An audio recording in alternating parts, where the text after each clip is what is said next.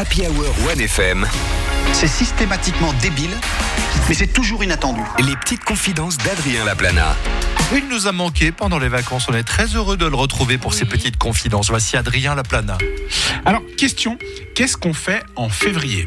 Un summer body Évitons les sujets qui fâchent, En février, on commence généralement à planifier notre été, car il est doucement venu l'heure de réserver ses vacances. Et je vous le dis, je suis pas loin du burn-out. Ouais.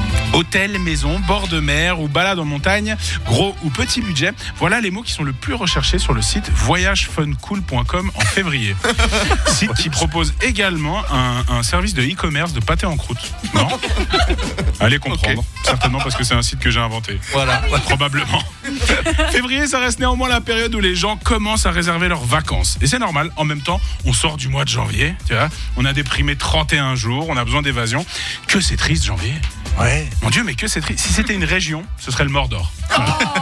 ni plus ni moins. Ouais, c'est terrible. C'est violent. Du coup, réserver maintenant, c'est un pur moyen de s'évader. En ce moment, je regarde avec ma femme où partir. Bah, ça me fait du bien. Je vois des plages, des cocotiers. Ça me permet un peu d'oublier les impératifs du présent. hein. Je peux librement oublier que dans deux heures, je dois aller jouer dans un restaurant obscur devant deux personnes alcooliques, tu vois. En regardant les offres de voyage que je peux pas me payer, bah, je peux, je peux me mentir un peu à moi-même. hein. D'ailleurs, ma prochaine scène, c'est à l'Olympia, si jamais. N'hésitez pas à venir, prenez vos, vos billets en avance, n'hésitez pas. hein. C'est une pizzeria. ouais, c'est une pizzeria.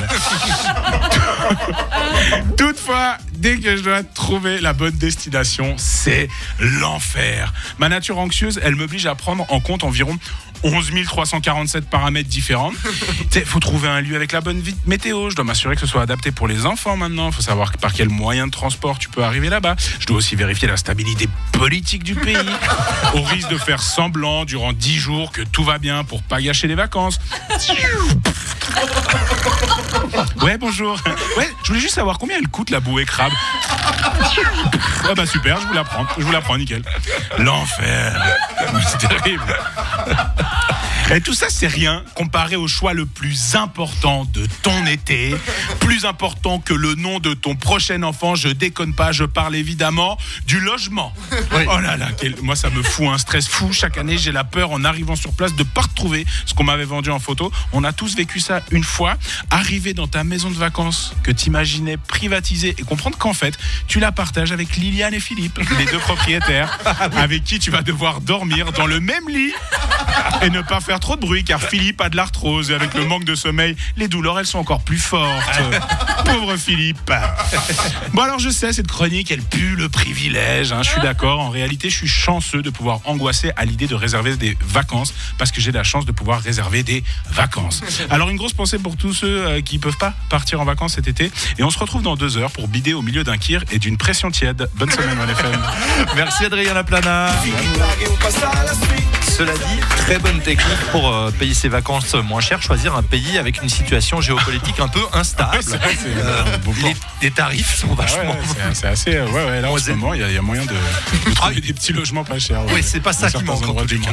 Merci beaucoup Adrien. À la semaine prochaine. à la on- semaine prochaine. on te retrouve sur scène. Ouais, le 8 mars au Strap à Fribourg. Voilà, s'il y a des Fribourgeois ou Fribourgeoises qui nous écoutent, welcome le 8 bien mars.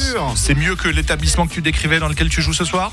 Euh, oui, oui, clairement, ouais, clairement, ouais, quand même, quand même, quand même. Après, c'est un ancien pince-fesse, mais c'est quand même pas